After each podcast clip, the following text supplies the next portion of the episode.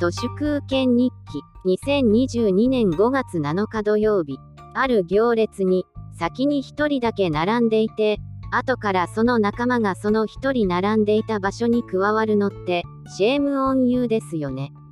そもそも列に並ぶことさえ全然しない私ですがそういう場合はお連れ様が揃ったところから一番後ろに並び直すか行列に並ぶような人間にはならないかのどちらかだと思います。私が最近巷のサウナに行かないのは男2人でサウナに来てサウナ室の中でもおしゃべりするような気持ちの悪い若い客が本当に多いからでテントサウナであればそういう気持ちの悪い連中と同じ空気を吸うこともないこれも一つのホワイト化現象かもしれません。数日の間家を開けるときに野良猫用に私が仕掛けた自動餌やりシステムがちゃんと機能しているかどうか遠隔カメラを設置したのですが野良猫は気持ちの良いくらい単独行動主義です。慣れ合いなんて一切していません。20時間ごとに餌が食べられるように自動給餌器を仕掛けたのですが野良猫はコツがわかると定期的にちゃんと食べに来ます。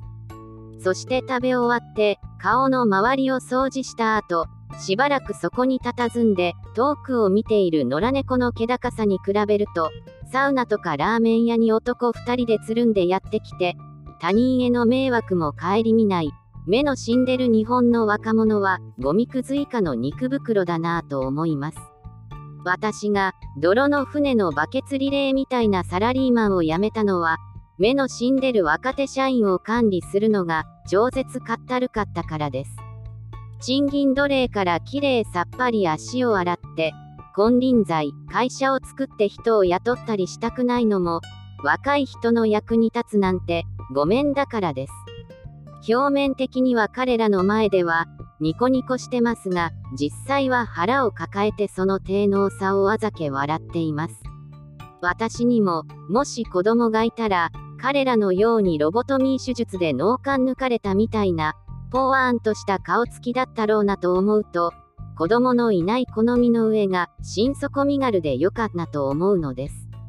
高い金を支払って子供を大学まで行かせても大卒社員の手取り収入の中央値が27万円とか人を舐めてますよね。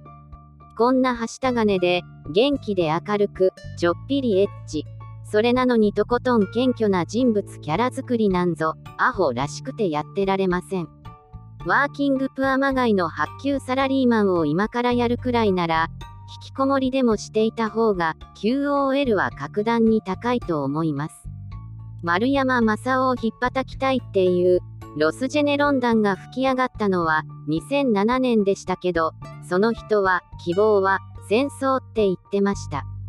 コロナ禍からの第3次世界大戦に向けて、彼の希望は戦争という希望が叶えられそうです。よかったですね。思う存分、丸山正夫を引っ叩いてください。本日は以上です。ありがとうございました。人の行く裏に道あり花の山。